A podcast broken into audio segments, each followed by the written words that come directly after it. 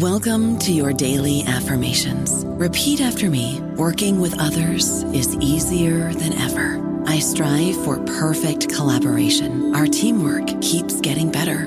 Yeah, affirmations are great, but Monday.com can really get you the teamwork you desire. Work together easily and share files, updates, data, and just about anything you want all in one platform. Affirm yes to start or tap the banner to go to Monday.com. Hola, esto es New Books Network en español. Bienvenidos a este episodio de The New Books Network en español. Mi nombre es Romina Weinberg. Hoy tendremos el gusto de charlar sobre un libro intempestivo y provocador, Anarqueologías. Es el libro escrito por Erin Graf Sibin. Erin Graf Sibin es profesora de español y portugués y literatura comparada en la Universidad de Southern California. Es la autora de los libros The Wandering Signifier, Rhetoric of Jewishness in the Latin American Imaginary, publicado por Duke University Press en 2008, y Figurative Inquisitions, Conversion, Torture and Truth in the Luso-Hispanic Atlantic, publicado por Northwestern University Press en 2014 y ganador en 2015 del premio Mejor Libro de ese año otorgado por la Latin American Jewish Studies Association. Erin es la coeditora de Terror La Perspectiva Hispana, publicado por Guillermo Escolar, editor en 2020, y la editora de The Marrano Spectre, Derrida and Hispanism y The Ethics of Latin American Literary Criticism, Reading Otherwise.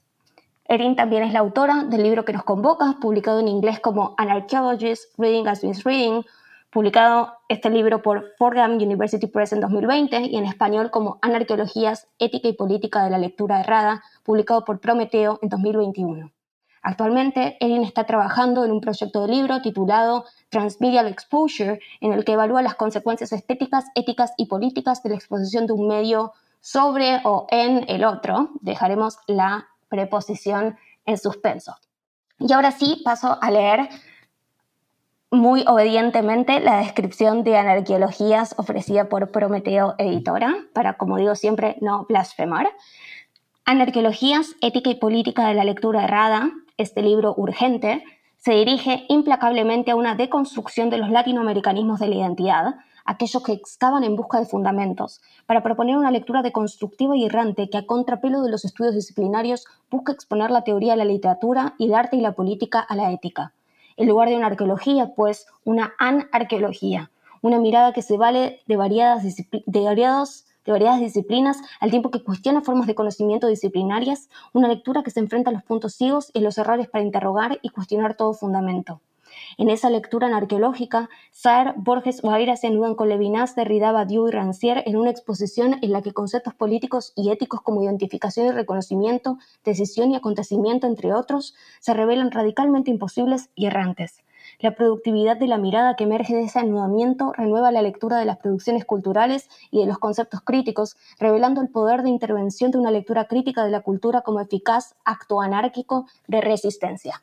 Ahora sí, Erin, bienvenida. Muchas gracias. ¿Me escuchas bien? Te escucho perfectamente bien. Muy bienvenida. Gracias, gracias por la invitación. Estoy encantada. Bueno, para mí es un gusto total hablar de este libro que, como lo he definido en diferentes medios, me parece un breve libro infinito.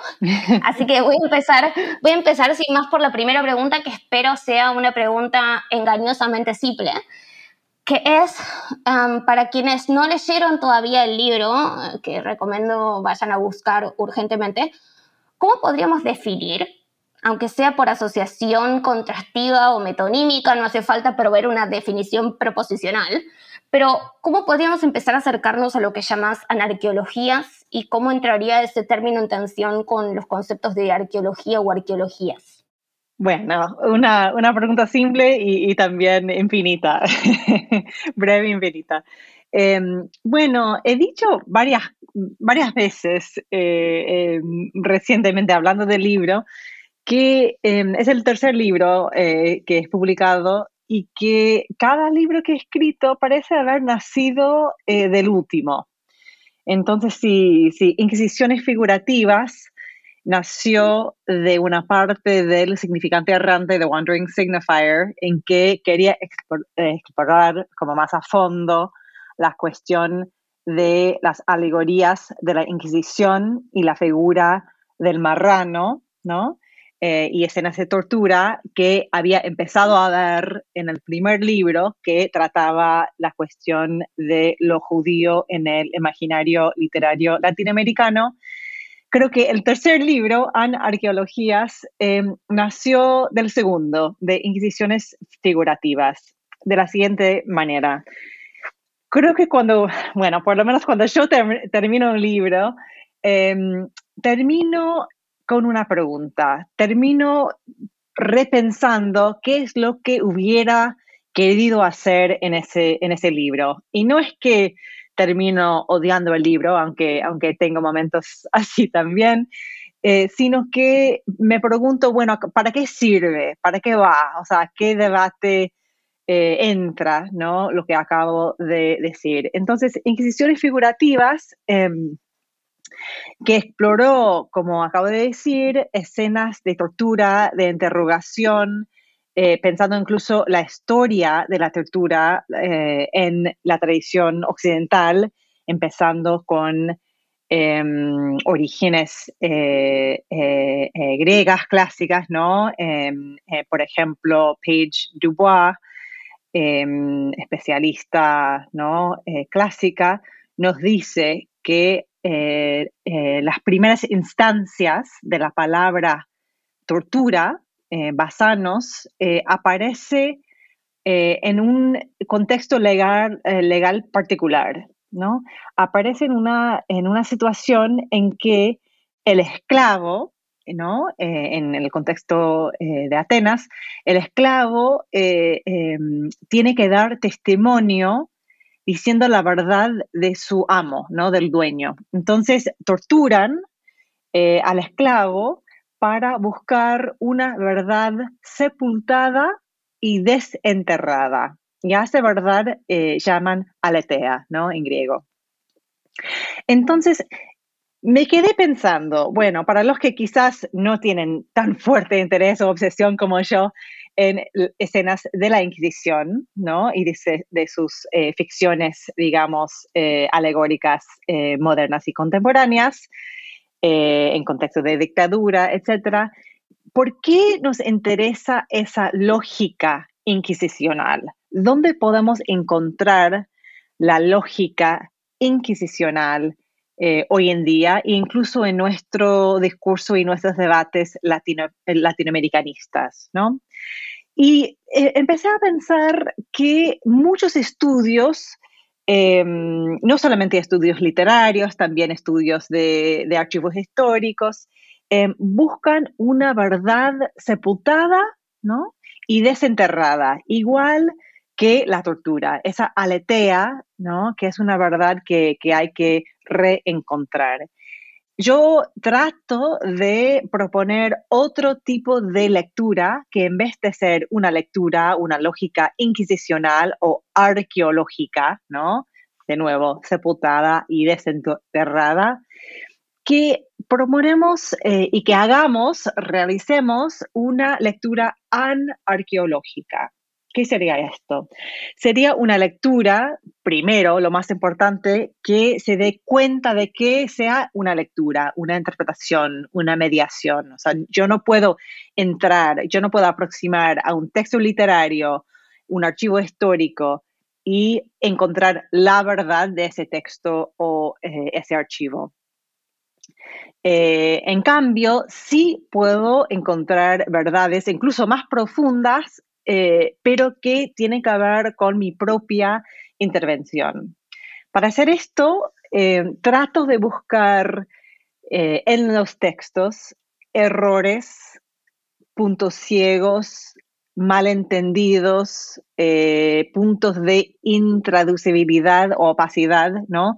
Para de ahí poder empezar a pensar eh, arqueológicamente. Entonces, trato de hacer esto como ejemplo en, el libro. Clarísimo, clarísimo. Eh, la capacidad de síntesis, eh, no puedo creer. Eh, estaba pensando en esta cuestión que mencionabas sobre tu relación con el término aletheia que implica una verdad como desocultamiento, ¿no? Y, como, y también puede tener esa connotación de la remoción de algo que está ocultando la verdad para que se desoculte. Y, y, implica también una relación historizada con la etimología, ¿no? que, es una, que es, un, es una tradición también de valoración de lo etimológico como algo que no nace necesariamente, como términos que no nacen necesariamente culturalmente, sino que hay algo oculto en los términos mismos, ¿no? en el lenguaje mismo. Y me parece que hay algo ahí productivo en tu relación con el lenguaje en, en términos de que hay un equívoco constitutivo en el lenguaje. ¿no? Y ahí yo me preguntaba esta cuestión de qué implica, qué implica esta... Ah, ¿qué, ¿qué, pregunta hacerte primero? Te hago esta pregunta primero. teniendo en cuenta que en el lenguaje mismo reside constitutivamente el equívoco y que la traducción es un acto más en el que el equívoco está en operación fértilmente, podríamos decir. ¿Qué pasa ahí en la de la edición en inglés a la edición en español con el subtítulo, ¿no? Porque en inglés tenemos reading as misreading y en español tenemos ética y política de la lectura errada y yo puedo intuir por dónde pasan esas decisiones, pero quería preguntarte. Sí, no, bueno, a esa pregunta hay una respuesta muy fácil, que era que eh, salió primero la versión en inglés y el editorial Fordham University Press, que son maravillosos y saben lo que están haciendo, me pidieron que cambiara el subtítulo a Reading as Misreading, que ellos eh, eh, pensaban que iba a ser un título un poco más accesible o que eh, se diera a entender un poco más de qué se trataba el libro. Irónicamente, porque se trata del, del, malentendido, de, no entender. Em, pero sí, o sea, volviendo a, a, tu, a la primera parte de tu pregunta sobre ese malentendido constitutivo del lenguaje. Empecé el proyecto realmente eh, con Rancière. Eh, yo soy mucho más derridiana o levenasiana que rancieriana, pero em, eh, su libro, La política de la literatura, sí me ayudó a formular em, eh, uno de los conceptos eh, em, centrales o conceptos anticonceptuales centrales del proyecto, que era el malentendido literario. Y te voy a leer una breve cita de Rancière, un poco para entender el punto de partida del, del proyecto, que antes había llamado Misunderstanding Literature y luego lo, cambié. Tanto el desacuerdo político como el malentendido literario se refieren cada uno a un aspecto de ese paradigma conceptual de la proporción entre palabras y cosas. El desacuerdo inventa nombres, enunciados, argumentaciones y demostraciones que instituyen nuevos colectivos donde cualquiera puede hacerse contar entre los no contados. El malentendido procesa la relación y la cuenta desde otro ángulo, suspendiendo las formas de individualidad por las que la lógica consensual liga los cuerpos a los significados. La política trabaja con el todo, la literatura trabaja con las unidades. Ahí está Rancière haciendo una conexión analógica y también una conexión eh, quizás de otro tipo entre desacuerdo político ¿no? y malentendido literario, eh, que, o sea, tienen que ver uno con el otro, pero eh, su argumento es que el lenguaje y por lo tanto la literatura tiene en su corazón, en su núcleo, digamos, un punto del malentendido. O sea, los malentendidos no son cosas que si pudiéramos entendernos mejor, pudiéramos eh, eh, resolver. No, no, hay una situación de resolución en que nos entendemos perfectamente. No hay una situación de comunicación, eh, ni siquiera no literaria, pero sobre todo literaria, libre de opacidad, ¿no?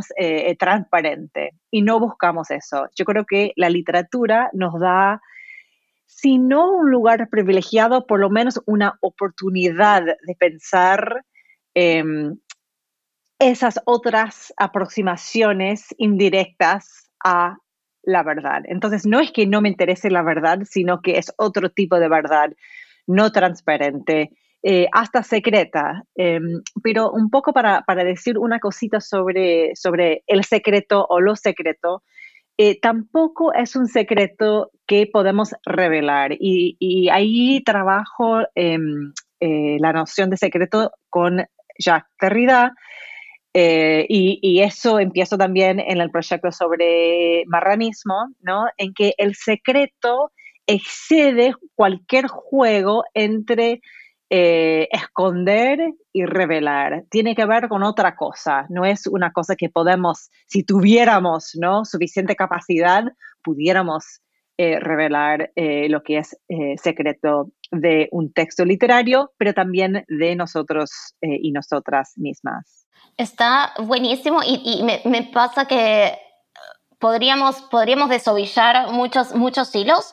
Pensaría también, eh, quería quizás preguntarte, tirando de, de, uno de los hilos y quizás de los dos, en esta cuestión de Rancière, del concepto de desacuerdo en Rancière, porque el concepto de desacuerdo en Rancière, según el texto, el desacuerdo, o sea, el desacuerdo político, es un problema geométrico también, ¿no? O sea, es un problema de se supone que todos los que hay tienen parte, pero en realidad hay una parte que no tiene parte. Y en la geometría de la política, entendida como la policía, es decir, entendida como el status quo, hay un velar que hay una parte que no tiene parte. Y entonces mm. hay una posibilidad en ese texto de, de en realidad revelar cuál es el orden geométrico, que mm. excluye a algunos y los hace sentir que pertenecen, por ejemplo, a través de sistemas democráticos que son en realidad poco representativos, ¿no? Porque, porque la distribución... En cambio, en el paradigma más derridiano, y ahí yo creo que son más derridiana que rancieriana, en efecto, en, el, en, el, paradigma derridiano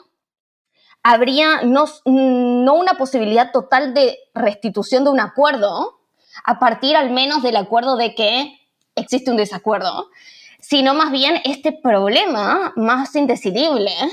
Primero, el problema indecidible de, ok, el malentendido es constitutivo del lenguaje, y en segundo lugar, el secreto como aquello que también es una apuesta, una suposición y algo que está fuera de control, ¿no? Y me parece que hay, hay algo ahí tan potente en tu texto de trabajar con la aceptación de la acción del como misreading como algo que es constitutivo del lenguaje, pero que además no tenemos por qué renegar de eso, ¿no? Y ahí que quería preguntar precisamente por esta tensión entre como el misreading o, la, no quiero decir mala lectura porque esa es la traducción de la única persona que voy a mencionar por el nombre que es Harold Bloom, que porque la necesidad de una mala lectura está asociada a la traducción de Harold Bloom, pero digamos el concepto este de misreading, de lectura como indisciplinada, intempestiva, como una operación que es constitutiva del lenguaje, ¿cuál es la relación entre misreading como una operación que es constitutiva del lenguaje y el misreading como algo que es deseable? O sea, ¿cómo es que leer, entre comillas, mal o mejor intempestivamente, es un imperativo de la estructura del lenguaje y al mismo tiempo una actitud epistemológica con respecto al lenguaje, ¿no? Y quizás es una tensión que vos también trabajás con respecto a la relación entre lo lógico y lo axiológico, en el capítulo sobre deconstrucción y sus precursores y me interesaba pensar en esto, ¿no? ¿Cómo es que misreading es a la, vez constitutivo del lenguaje y deseable como, como una actividad de lectura? Mira, cada pregunta tuya tiene como cuatro preguntas, así que voy a intentar responder eh, sabiendo que, que, quizás voy a fracasar un poquito. Em, bueno, lo primero que quería decir era que eh, recuerda que en Rancière él trabaja no solamente la estética de la política, sino también la política de la estética y en este caso de la literatura. Entonces, eso para mí me resirve porque eh, me permite pensar que la literatura y el arte tienen em, eh, consecuencias y efectos eh, políticos y diría éticos también que no se traduzcan ¿no?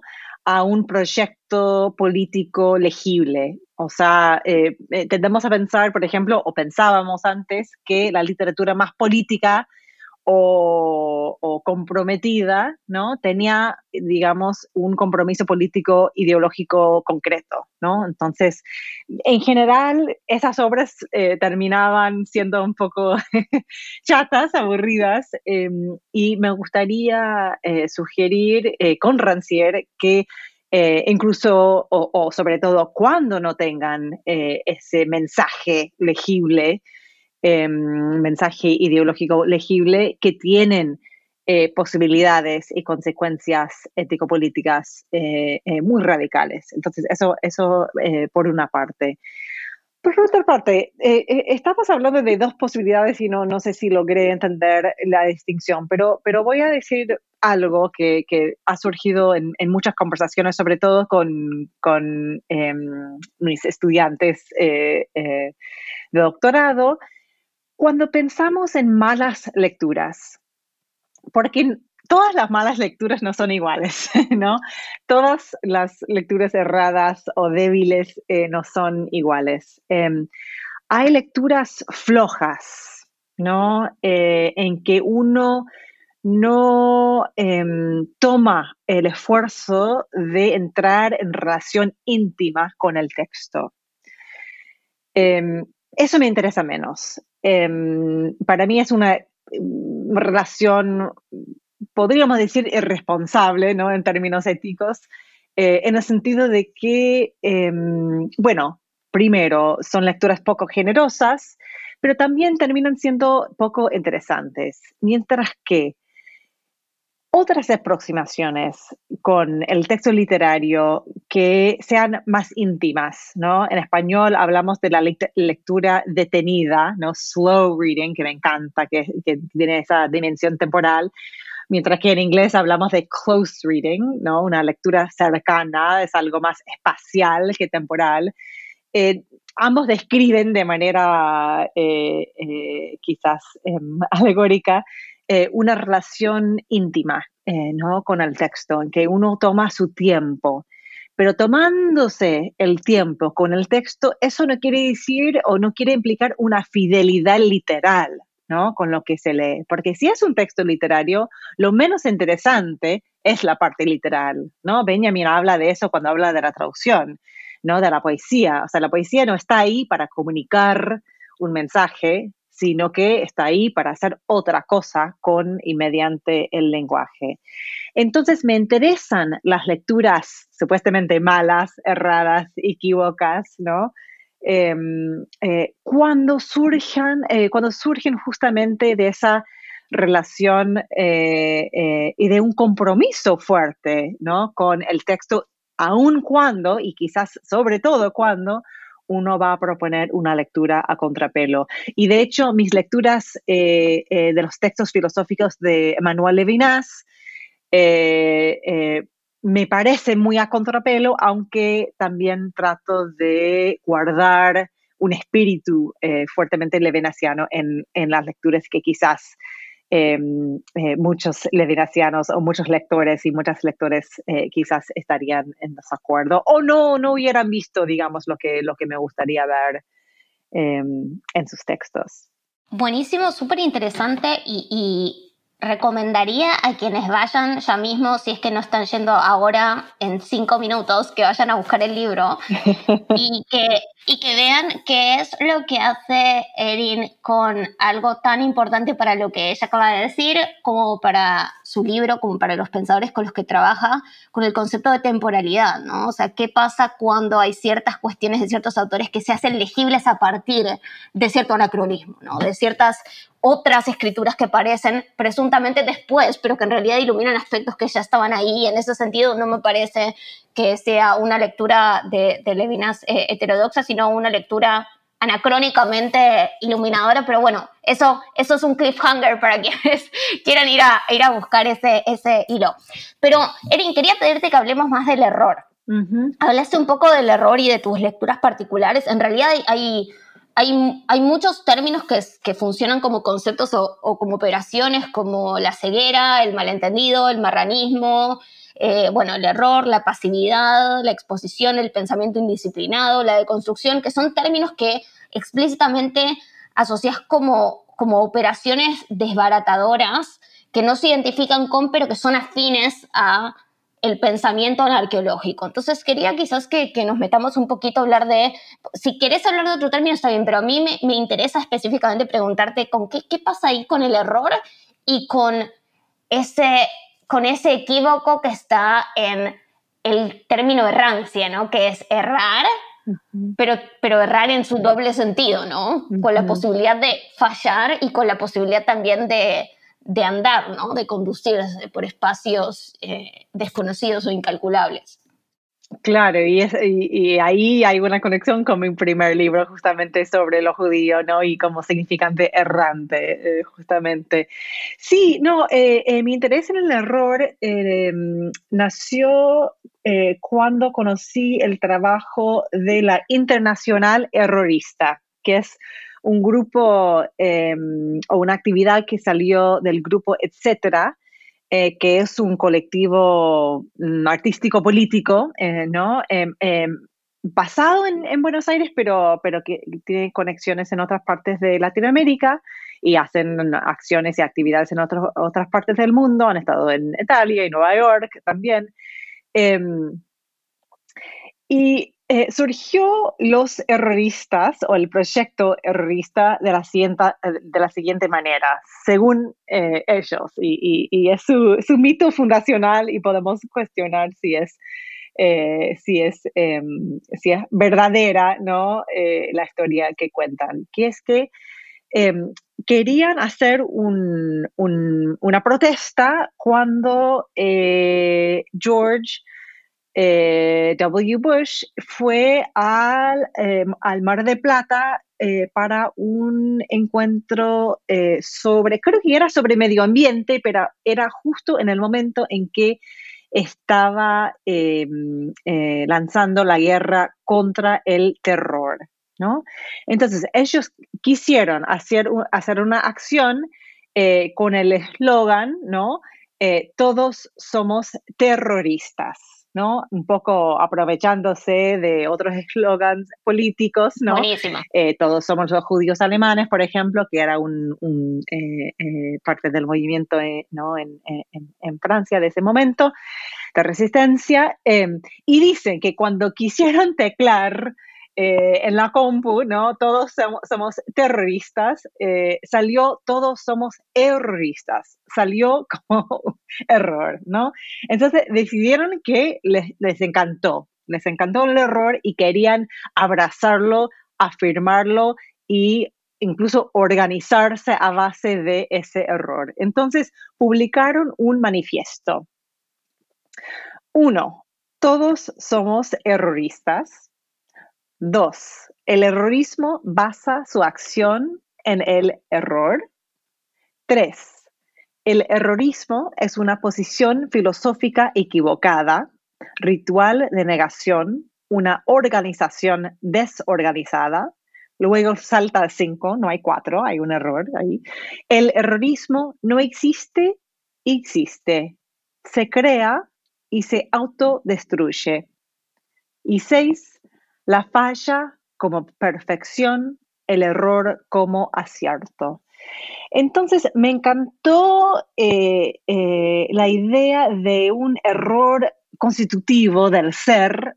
Entonces, hay como un cierto gesto universalista, ¿no? Todos somos.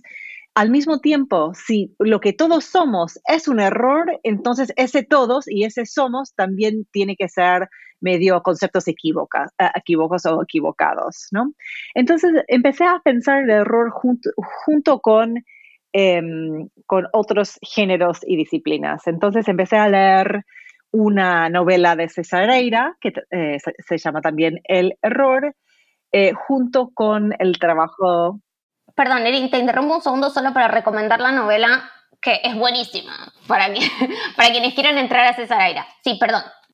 Sí, sí, sí, el error. Aunque no, no es mi novela favorita de Aira, pero sí es, es, es buena. Pero hay 200. Sí, sí, sí, no es mi preferida, pero bueno, me encanta.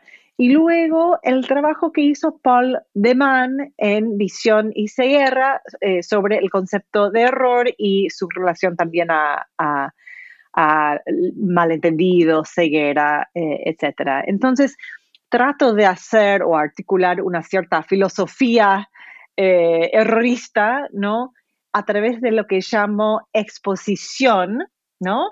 Eh, expongo o se expone eh, em, la literatura, a la crítica literaria, se expone, por ejemplo, la acción artística política, ¿no? A la literatura, etcétera. Y, de hecho la exposición es justamente lo que, lo que va a servir de base del, próximo libro ¿no? que estoy trabajando. Así que me encantó, me ha encantado lo que han hecho los revistas, pero también me gusta como un poco algo que puede flotar, errar, viajar entre medios, espacios, discursos. Eh, tampoco hay una división, incluso en, el mismo grupo, entre, digamos, el trabajo filosófico conceptual y lo que pasa, digamos, en la calle, ¿no? Las, las acciones. Así que me gusta esa, no, eh, no, no se borran las fronteras, sino que se, se exponen ¿no? los, los espacios uno a los otros para que no haya em, eh, clausura, diría yo.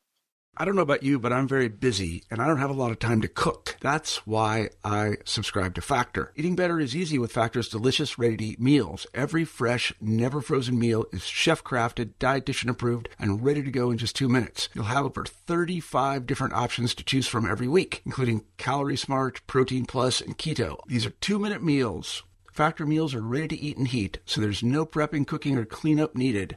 They're flexible for your schedule Get as much or as little as you need by choosing your meals every week. Factor is the perfect solution if you're looking for fast, premium options with no cooking required. Sign up and save. We've done the math, and this is important. Factor is less expensive than takeout, and every meal is dietitian approved to be nutritious and delicious. Head to factormeals.com slash NBN50 and use code NBN50 to get 50% off. That's code NBN50 at factormeals.com slash NBN50 to get 50% off.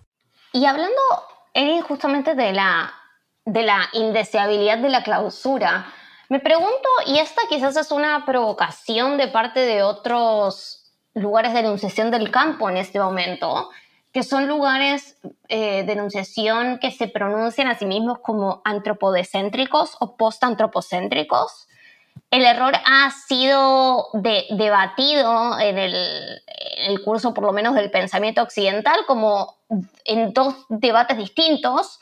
Uno de el error como algo que es propiamente humano, y otro que es el error como algo que ocurre en el mundo y que cómo podemos explicar el error si existe o no existe Dios, ¿no? Que sería como la línea de Schelling o la línea de Hegel, ¿no? La línea de Hegel primero, la línea de Schelling después, ¿no?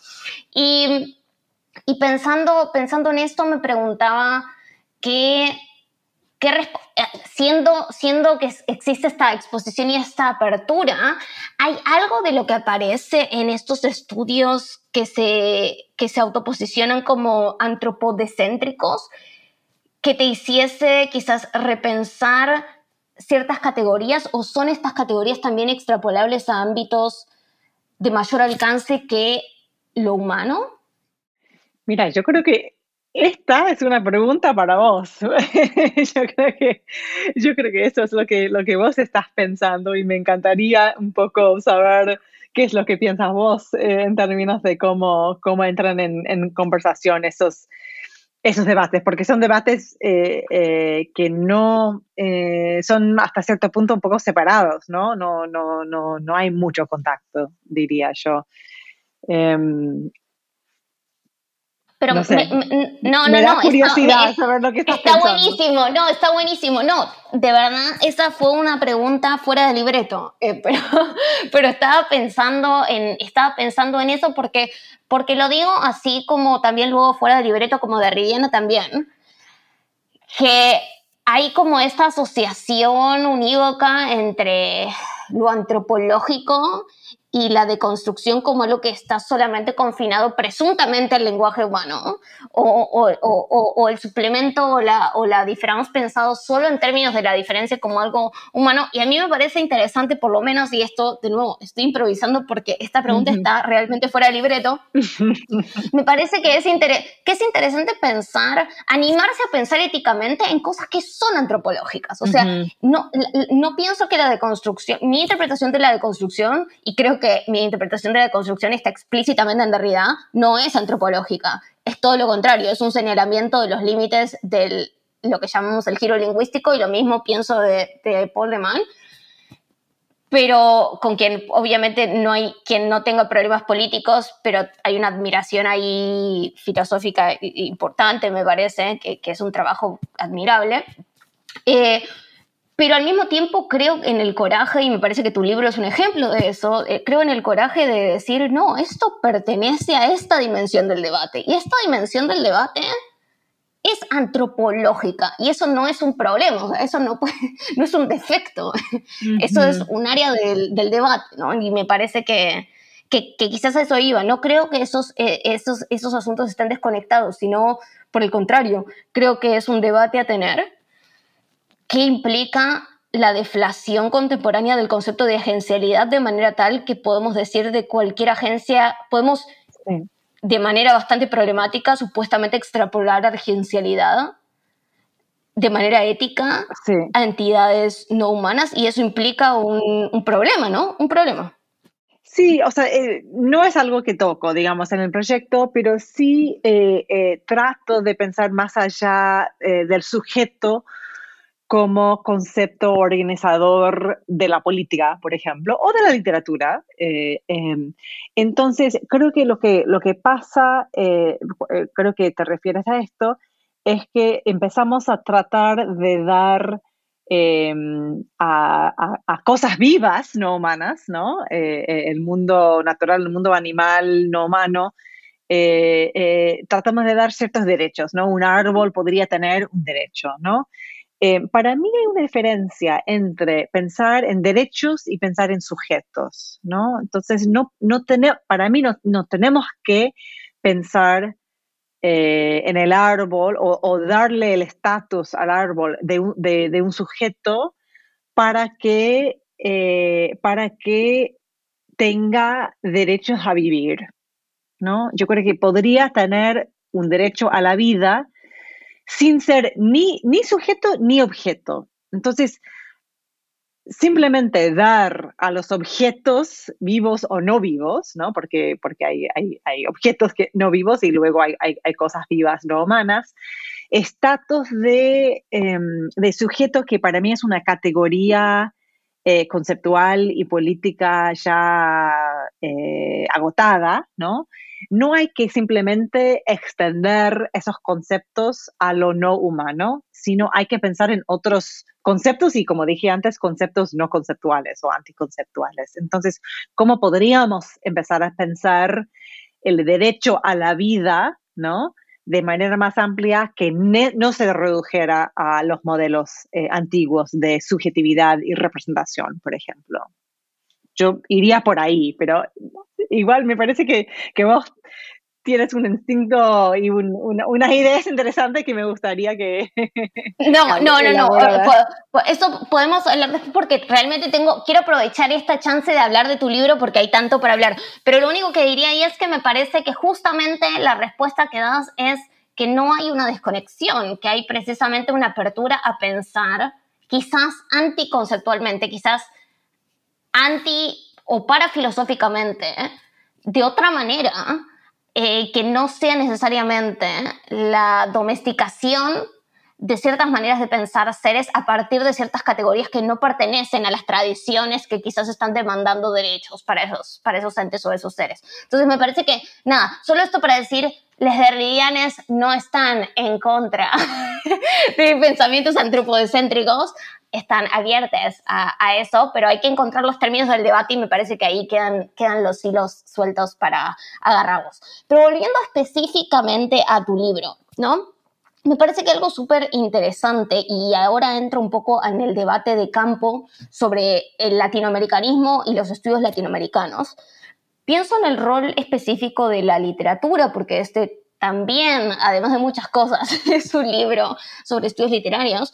Y hay una elaboración, creo, muy interesante y, dolorosa hasta cierto punto, pero necesaria, creo, del problema de qué se supone que haga la literatura en relación con la política y con la ética con la que no necesariamente se identifica. Y, y vos hablabas antes de estos efectos que no necesariamente se identifican con un proyecto político legible, no son la versión literaria de un proyecto político legible, y hablas de que quizás la literatura de que quizás en la literatura haya una manera de exponer los malentendidos políticos y literarios, es decir, exponer la falla en el entendimiento o el entendimiento como una falla, pero también puede ser que la literatura opere como un testigo de la imposibilidad de ciertas exposiciones, de la imposibilidad de ciertas articulaciones, de, ciertas fallas en la articulación. Y pensaba en este sentido, digamos, en el trabajo reciente de Mariano Siskin sobre la literatura y los estudios literarios como espacios de, duelo, como espacios para, mm, más en tus términos, habitar la incertidumbre o el fracaso, la imposibilidad de calcular el futuro. Entonces,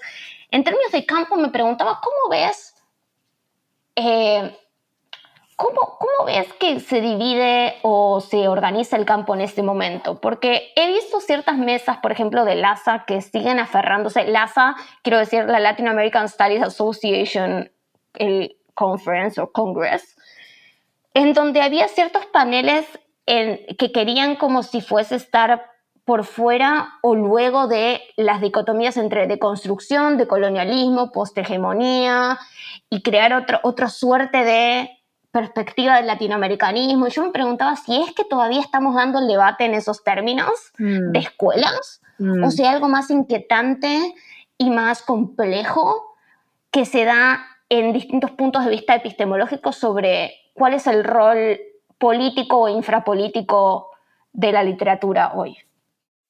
Buenísima la pregunta. O sea, yo eh, es interesante porque hasta cierto punto el libro quiso intervenir a, muchos debates actuales del momento en que escribí el libro y también eh, en las décadas que, eh, que precedían el libro. Por ejemplo, John Beverly publicó un libro hace ahora casi, casi 10 años, ¿no? Que se llamaba eh, Latin Americanism after 9-11, ¿no? Latinoamericanismo después del 11 de septiembre eh, de Estados Unidos, eh, en que habló de ciertas tendencias, ¿no? en el campo. Ahora, em, yo había visto el comienzo de ciertas aperturas que son hasta cierto punto inevitables porque las generaciones pasan, ¿no? Nacen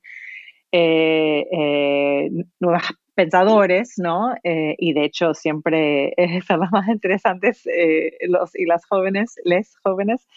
Em, pero, por ejemplo, empecé a detectar menos conflicto o tensión entre los teóricos y los antiteóricos. Yo creo que en un momento, si se, trabaja, si se trabajaba la teoría, eh, se encontraba o encontrabas con cierta hostilidad en el campo de los estudios eh, literarios, latinoamericanos, por lo menos en Estados Unidos, ¿no? Había como círculos muy teóricos y círculos antiteóricos. Ahora me parece que no es tan fuerte em, esa tensión. Eh, incluso diría que em, círculos menos teóricos no son necesariamente hostiles ¿no? a la teoría, me parece. Me parece que, se ha cambiado un poquito. Em, al mismo tiempo, em, estoy con, dudas, con preguntas acerca del campo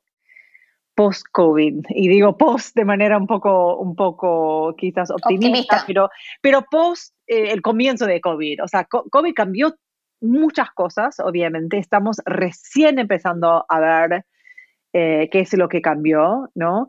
el hecho de que no nos hayamos reunido en persona, en LASA, por ejemplo, por tres años, eh, produce efectos.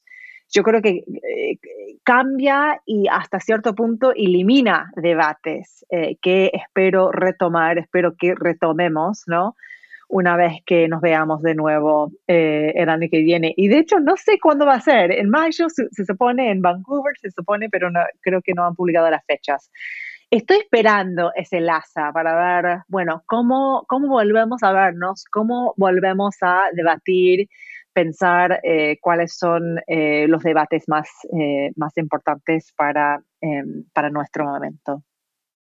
No, está está súper esta cuestión, nuevamente este ímpetu a la apertura y a la incertidumbre, esta apertura a la incertidumbre, como algo no necesariamente optimista o pesimista, sino como, como un estado de hecho también, ¿no? Me parece que forma parte de lo mismo. Es constitutivo del estado de situación, ese, ese, tener que evitar la incertidumbre y uno puede hacerlo desde una actitud de clausura, que es la identificación de tendencias o la identificación de fracasos, porque mencionaste este autor que sacó este libro, eh, Latin America's Newsroom After 9-11, identificando tendencias, y luego su último libro se tituló The Failure of Latin America.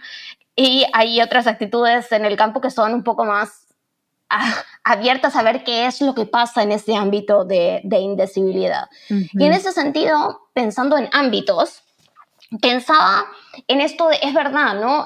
las conferencias no, nos vemos hace mucho, y eso es verdad, lo hablaba con gente del departamento también, que es tan distinto, ¿no? Es tan distinto, incluso si se da por Zoom, es tan diferente, ¿no? Las conversaciones que uno tiene, los ámbitos que, que uno las tiene. Pero ahora que la universidad, por lo menos el ámbito de la universidad está un poco más abierto de nuevo, quería charlar un poco sobre tu concepto o, proyecto de universidad expuesta o universidad pasiva, que me parece que cuando hablas de Passive University es como tan provocador y astuto, pero al mismo tiempo hay, hay por supuesto un argumento detrás de, de eso que se viene desarrollando a través de todo el libro sobre el, sobre el concepto de pasividad. Entonces pensaba esto, ¿no? Si, si en principio predicamos el pensamiento anarqueológico de, entre libros y discursos y campos del saber y disciplinas, ¿qué implica una universidad expuesta? Sí. ¿Y qué se juega en el, en el optimismo, pero también en la posibilidad de que esa exposición, ese, ese ímpetu de exposición falle? Porque ahí sí pienso en, Paul de Man en los 80 hablando de, que hay un problema institucional de resistencia a la exposición, o sea, eh, de los estudios literarios se enriquecerían tanto exponiéndose a la lingüística, a la sociología, a la filosofía, como, como un imperativo del campo, y al mismo tiempo el problema de hacerlo en universidades estructuradas departamentalmente, en las que cada departamento tiene el interés de su propia preservación, para lo cual con toda la, la, la, chispa de la interdisciplinariedad que querramos, cada campo necesita como defender la trinchera de su propia especificidad. Entonces, ¿qué pasa ahí con, qué implicaría una universidad expuesta y cuáles son sus potencialidades y sus riesgos? Buenísima pregunta. Y quisiera añadir una cosita a lo que recién hablábamos sobre, sobre el Congreso, los encuentros, ¿no? Eh, LASA como ejemplo. Creo que estoy un poco hablando desde Estados Unidos, eh, cuando dije que, em, que no sé cuáles son los debates, no sé cuáles son las conversaciones ahora porque no nos hemos visto, porque me parece que en lugares locales, qué sé yo, en Buenos Aires, que es donde paso mucho tiempo, ¿no? en el DF, eh, es, um, incluso después de haber eh, eh, haberse cerrado todo y luego reabierto todo, como que la gente sí se ha vuelto a ver en persona, mientras que en Estados Unidos estamos todos muy lejos, ¿no? Unas de los otros, y luego estamos lejos de Latinoamérica y nuestros colegas y, amigos y amigas allá. Entonces, me parece que ahí hay una, hay una fragmentación que me parece que podría eh, empezar a, rearmarse. Lo digo porque también mi respuesta a la pregunta eh, eh, por la universidad también viene de una perspectiva norteamericana, ¿no? O sea, he trabajado en universidades solamente en Estados Unidos, aunque obviamente he visitado y he pasado tiempo con muchas universidades también en Chile, Argentina y en México un poco, en España. Em, pero em, lo que veo, algo que veo en la universidad corporativa, ¿no? Eh, en Estados Unidos, que obviamente tiene sus, sus versiones y manifestaciones en, en, todos los países ahora, ¿no? La universidad neoliberal. Una de las tendencias que me parece que, em, hablando de, de lecturas malas o débiles, ¿no? Es la énfasis en la interdisciplinariedad, ¿no? Se dan fondos, se dan recursos, se dan becas, eh, ¿no? a los trabajos que intentan trabajar eh, eh, interdisciplinariamente. Esto en principio es genial, o sea, yo creo que todos tenemos que salir de nuestras disciplinas para pensar más allá, ¿no? De, digamos, las paredes. Eh, eh, y, fronteras em, detrás de las cuales muchas veces eh, nos quedamos. Al mismo tiempo, me parece que las versiones más comunes del trabajo interdisciplinario tienden, tienden a enfatizar los puntos más superficiales, débiles, menos interesantes de cada disciplina para poder ser traducible, para poder entenderse, ¿no? Trans o interdisciplinariamente. Entonces, yo prefiero pensar en lo indisciplinario o incluso en el pensamiento indisciplinado como una posible manera de venir de cierto lugar con ciertos métodos y prácticas ¿no? disciplinarios, exponiéndose a lo otro, ¿no? La literatura a la filosofía, la filosofía a la antropología, ¿no? La antropología a, eh, al pensamiento eh, negro contemporáneo, por ejemplo, que es algo que quizás, eh, sobre todo en Estados Unidos, creo que el pensamiento conceptual eh, más interesante y realmente eh, con más vitalidad hoy en día sería el pensamiento eh, negro, black um, que es algo que podríamos discutir.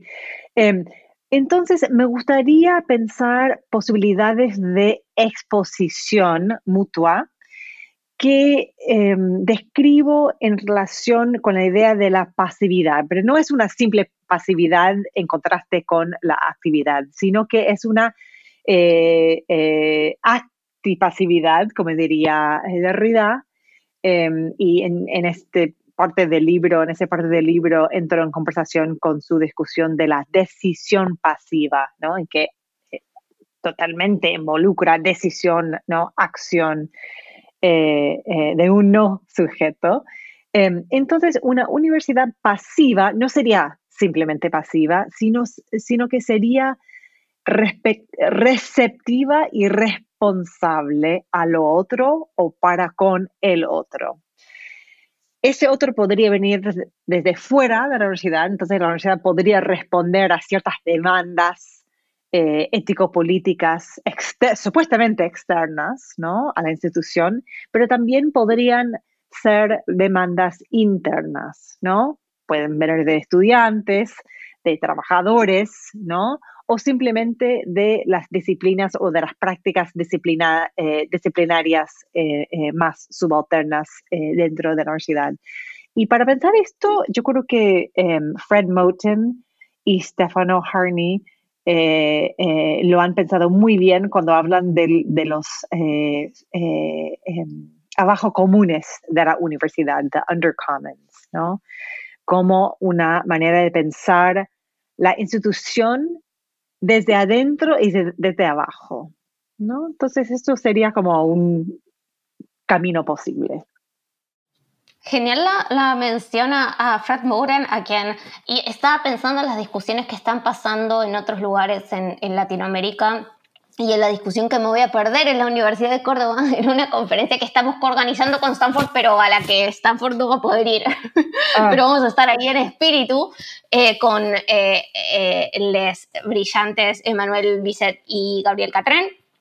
Y eh, con una iniciativa compartida también con, con Gabriel, invitamos a, Fred Moten hace, hace relativamente poco ah, a charlar sobre, el, sobre el concepto como la, la, posibilidad de pensar de maneras múltiples la identidad y su respuesta, como esperábamos y como nos pusimos contentos también de escuchar, fue como el concepto de identidad es un problema, ¿no? O sea, hay que problematizar la identidad, el paradigma de la lógica de la identidad, ¿no? Y, y me parece que eso también va está en consonancia con tu filiación que acabas de mencionar y, con tu posicionamiento respecto de la lógica inquisitorial de la identidad. Y pensaba también en cómo The Wandering Signifier, y pensaba así como en la anterior entrevista que le hice a profesores Siskin y Hoyos, dejé algunos hilos tirados para quienes quieran escribir papers o ensayos errantes sobre cuestiones, así que voy a dejar este pendiente, que es un ensayo comparativo que hable sobre The Wandering Signifier de Erin Graf y The Signifying Monkey A Theory of Afro-American Literary Criticism de eh, Henry Louis Gates Jr., because, porque me parece que hay mucho ahí para pensar en qué pasa ahí con el significante y la significación errante. Pero lo dejo ahí porque, porque tiraste ese campo de estudio también y, me parece que está, que está interesante. Em, quería que, es que hay tanto, ¿no? Hay tanto lo que, en que vos mencionás, Erin, pero quería preguntarte esta cuestión de, bueno, primero comentar en la diferencia entre la interdisciplinariedad como apropiación de un conocimiento de una disciplina en la que quizás uno no está demasiado formado a veces y eso es mi, mi sentimiento personal por lo menos, de nuevo una opinión personal, de que eso siento que a la hora de, poner la pluma en el papel o la tinta o la, tecla en el Microsoft algo, me tiembla la mano de decir, estoy diciendo algo sobre cine, como cuánto, cuánto sobre esto, como para hablar sobre esto. Y la diferencia entre esa actitud de cierta domesticación, de yo puedo hablar de cuántas disciplinas yo me proponga, digamos, y la diferencia entre eso y esta idea de recepción de responsabilidad y de exposición que implica una cierta humildad también, ¿no? Una cierta humildad indisciplinada de dejarse afectar sin necesariamente decir que uno tiene un conocimiento dominante sobre otro campo de saber. Y me parece que eso es pragmáticamente para quienes somos estudiantes súper valioso, Erin, así que te agradezco un montón por eso. Y luego de este agradecimiento, voy a hacerte una pregunta que es darme un gusto a mí misma pero que me quedé pensando en tus trabajos previos, en este, en este trabajo también, en la figura o la acción performativa de la plegaria, o sea, prayer en inglés, como lo desarrolla Derrida en Body of Prayer, eh, es un libro raro y chiquito que es como un diálogo en el que la plegaria se define como de manera adyacente al proceso de escritura y al acto de transgresión y de indisciplina. Y leo, o sea, o, trato de parafrasear, supongo imposiblemente, qué es lo que, qué es lo que hay ahí, a ver qué, qué, te parece a vos y si te, si te parece que tiene que ver con, con tu proyecto anarqueológico. ¿No? Dice Derrida en ese texto que, que una plegaria implica una suerte de pedido y al mismo tiempo una suerte de orden y que una plegaria reza por aquello que reza, pero también por el hecho indecidible de que alguien de que aquel o aquella quien se dirige la plegaria la oiga y la reconozca como tal. Y sin ese oyente posible, la plegaria es una mera enunciación lingüística sin estatuto. Y sin embargo, para quien ora en plegaria, digamos, nunca es posible terminar de saber si una enunciación es una plegaria con un respectivo oyente o no, de modo que es como que el espacio-tiempo de la plegaria es una apuesta indecidible, es como un evento en el que nunca sé si lo que estoy haciendo es lo que creo que estoy haciendo mm. y si el evento ocurre efectivamente, porque la ratificación de que mi enunciación es en efecto una plegaria no llega. Em, y, esta idea de que la plegaria es la habitación de y la apuesta por algo que es incalculable y que mm. sin esa indecibilidad, sin esa indecibilidad, la plegaria no es tal.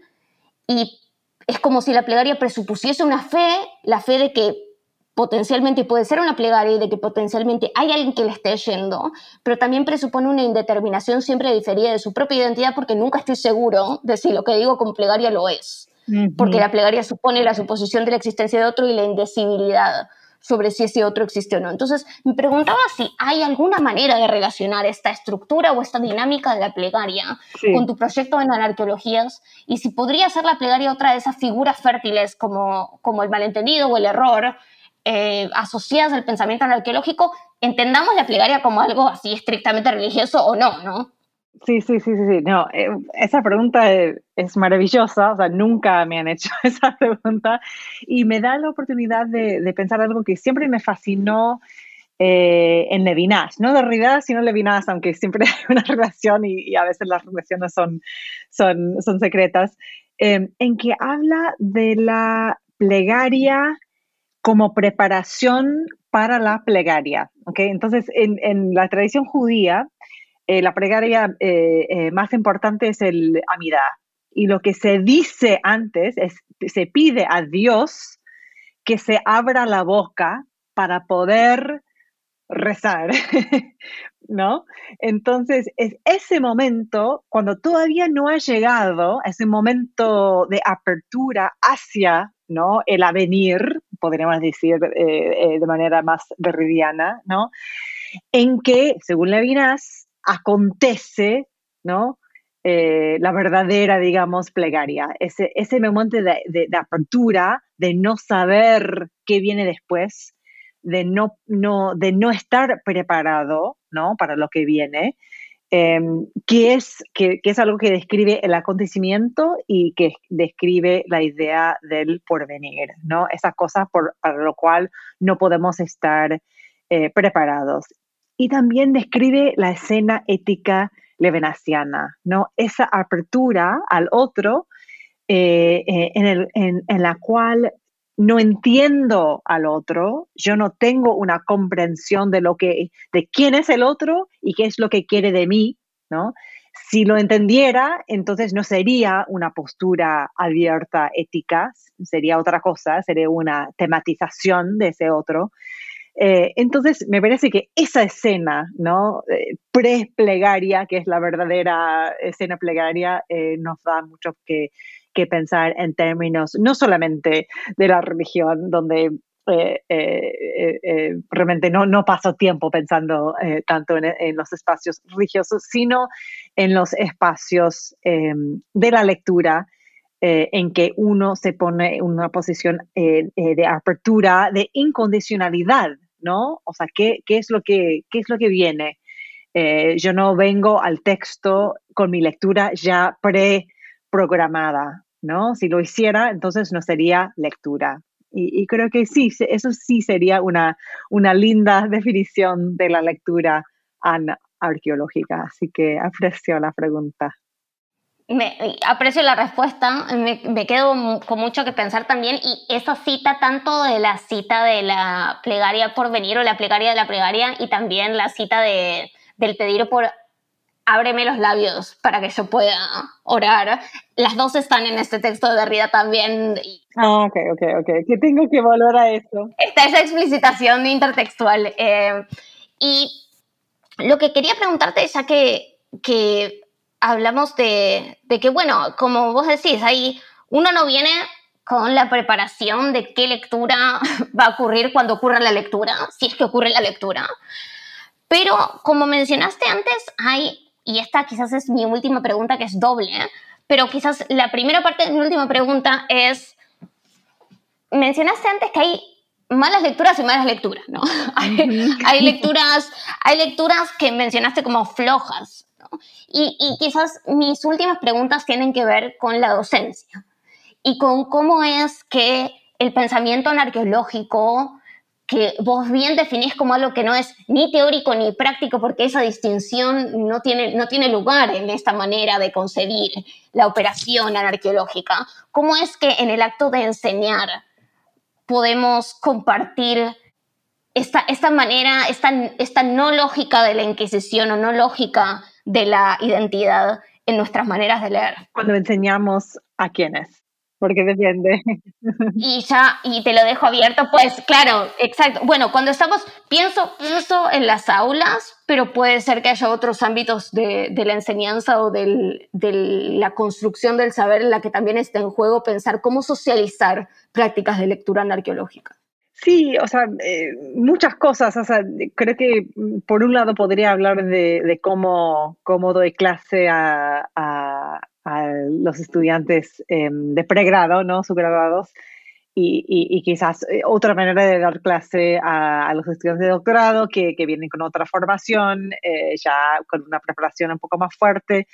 Em, eh, diría que primero trato, trato, de, trato de llegar eh, también con una postura abierta, ¿no? Trato de eh, venir con preguntas y, o sea, estructura de discusión, pero que se basen en preguntas, en que los estudiantes eh, puedan aprender a hacer lecturas eh, eh, detenidas propias, pero que también me pueden enseñar a mí, ¿no? Porque, porque yo tengo ciertas lecturas, trato de, de comunicar que, son solamente unas posibilidades eh, y que ellos pueden sugerir eh, otras lecturas. Em, pero también eh, trato de, o sea, hablamos a nivel, em, a distintos niveles, sobre todo con los estudiantes de su grado, pero con todos hablamos de cómo nos sentimos cuando no entendemos a un texto. Entonces, yo, por ejemplo, enseño Derrida a los chicos de 18 años, ¿no? Sin preparación ninguna, ¿no? Y hablamos de, o también Rigoberto Menchú, por ejemplo, eh, para, quien está como... Sí, sí. Quiero acusar públicamente para bien a Jorge Panesi, que me hizo leer Pasiones de Derrida a los 18 y yo estaba... Todavía estoy procesando. Pero un poco luego, o sea, conversamos sobre la experiencia de no entender, qué es lo que nos causa, ¿no? ¿Qué es lo que nos provoca la experiencia de no entender el texto? Porque puede producir rabia, ¿no? Puede producir miedo, puede, te puede eh, echar, digamos, o no dejar entrar al texto. Y sin embargo, a veces hay puntos de, de deseo o de invitación, de apertura, en que a pesar de que no entendamos ciertas cosas en el texto, hay cosas que también nos atraen y, que nos dejan entrar. Entonces, me interesa esa posibilidad de, ir entre, no diría entender y no entender, sino entrar o no entrar, ¿no? Eh, quedarse afuera eh, versus entrar en contacto, ¿no? Con, el texto. Entonces, me, me, gusta justamente conversar, o sea, cómo, cómo nos sentimos, o sea, es una experiencia eh, con muchas cosas afectivas que, muchas veces no, em, no tocamos porque no lo consideramos como, como temas académicos, ¿no? Sí, no, está, está genial porque además esta es una manera de resistir la tentación de querer que todo sea interpretable, ¿no? O sea, querer poder traducir un texto literario a un proyecto político, a una idea de sociedad, a una ética. Y es como, bueno, a veces hay cuestiones que se resisten a ese entendimiento y evitar ese, ese malentendido o no entendimiento directamente está súper súper fértil. Y pensando en esos procesos, Erin, esta es mi última pregunta, pero luego también está abierta para que desarrolles en, lo que quieras pensando en estos, estos procesos, ¿no? Estos procesos que vos definís como, bueno, ¿cómo nos sentimos? Hay algo ahí de un silencio incómodo en la clase, de, bueno, hay que pensar, ¿no? ¿Cómo es que nos sentimos? Y, pensando en la cuestión procesual y en la, temporalidad, que es algo que también surgió en esta conversación, me pregunto si hay un tiempo y un proceso no solo para la lectura en arqueológica, sino para la escritura en arqueológica. ¿Y qué significaría eso? Mm, Buenísimo. Eh, bueno, eh, simplemente quiero decir que, que, esa pregunta acerca de la experiencia quizás afectiva psíquica de la lectura eh, es, es, un primer paso, digamos, ¿no? Las lecturas no se quedan ahí, sino que nos da la posibilidad de decir, bueno, si nos pasa esto, entonces, ¿qué, qué, podemos hacer? ¿Qué tipo de lecturas podemos realizar, llevar a cabo, ¿no? Em, pero no es, o sea, no, no podemos realizar, digamos, una lectura simplemente a base de nuestra experiencia afectiva. Me parece, o sea, eso, eso ha sido mi, mi método. En términos de la escritura anarqueológica, yo diría que busco, busco producir una cierta obra que guarde sus propios puntos ciegos. Entonces, no trato hay, una, hay un libro maravilloso eh, de, de Julieta Singh que se llama Unthinking Mastery. A mí no me interesa ser autoridad sobre algo, sino que me interesa ofrecer una cierta lectura, una cierta aproximación, un cierto análisis, eh, incluso eh, debates a veces controversiales, ¿no? para después estar o, quedar, eh, eh, eh, quiero que el texto se quede abierto a sus propios errores y puntos ciegos. Entonces, por ejemplo, y esto lo digo como confesión, llegué al final de arqueologías, estaba preparando el manuscrito para entregar, organizando la bibliografía y me di cuenta de que la bibliografía era muy masculina. Y eso era una cosa como sin, que, que no había pensado, o sea, simplemente era una cosa que pasó. Yo pensando un poco de manera quizás ingenua que, bueno, las ideas no tienen género, no sé qué, yo no busco, como no trabajo cuestiones de género explícitamente, eh, no habría que pensarlo de manera explícita. Y decidí que no, que realmente habría que hacer un esfuerzo incluso intencional de deshacer esas bibliografías eh, eh, masculinas. Entonces, realmente eh, me dirigió a otro proyecto, estoy muy, muy metida ahora en un proyecto que, que, llamamos Women in Theory, ¿no?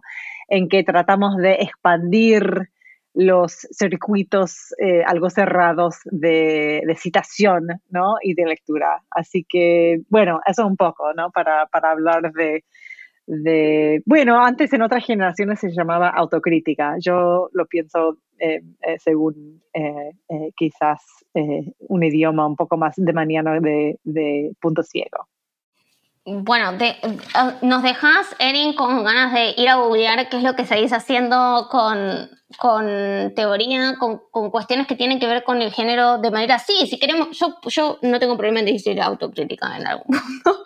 Eh, y, con tu, y con tu trabajo sobre exposure, algo, algo de eso he leído en lo personal y estoy eh, muy emocionada por ver qué es, lo que, qué es lo que sale de todo esto. Y nada, Erin, me parece que tu libro es de un coraje excepcional y de una escritura muy sutil, así que recomiendo y espero que todos quienes estén escuchando estén tan tentados como estuve yo cuando lo recibí en mi casa y fui muy feliz al leerlo y al releerlo esta vez. Así que, Erin, muchísimas gracias por tu generosidad. Bueno, Romina, muchas gracias por la generosa lectura y, las preguntas maravillosas y brillantes, como siempre.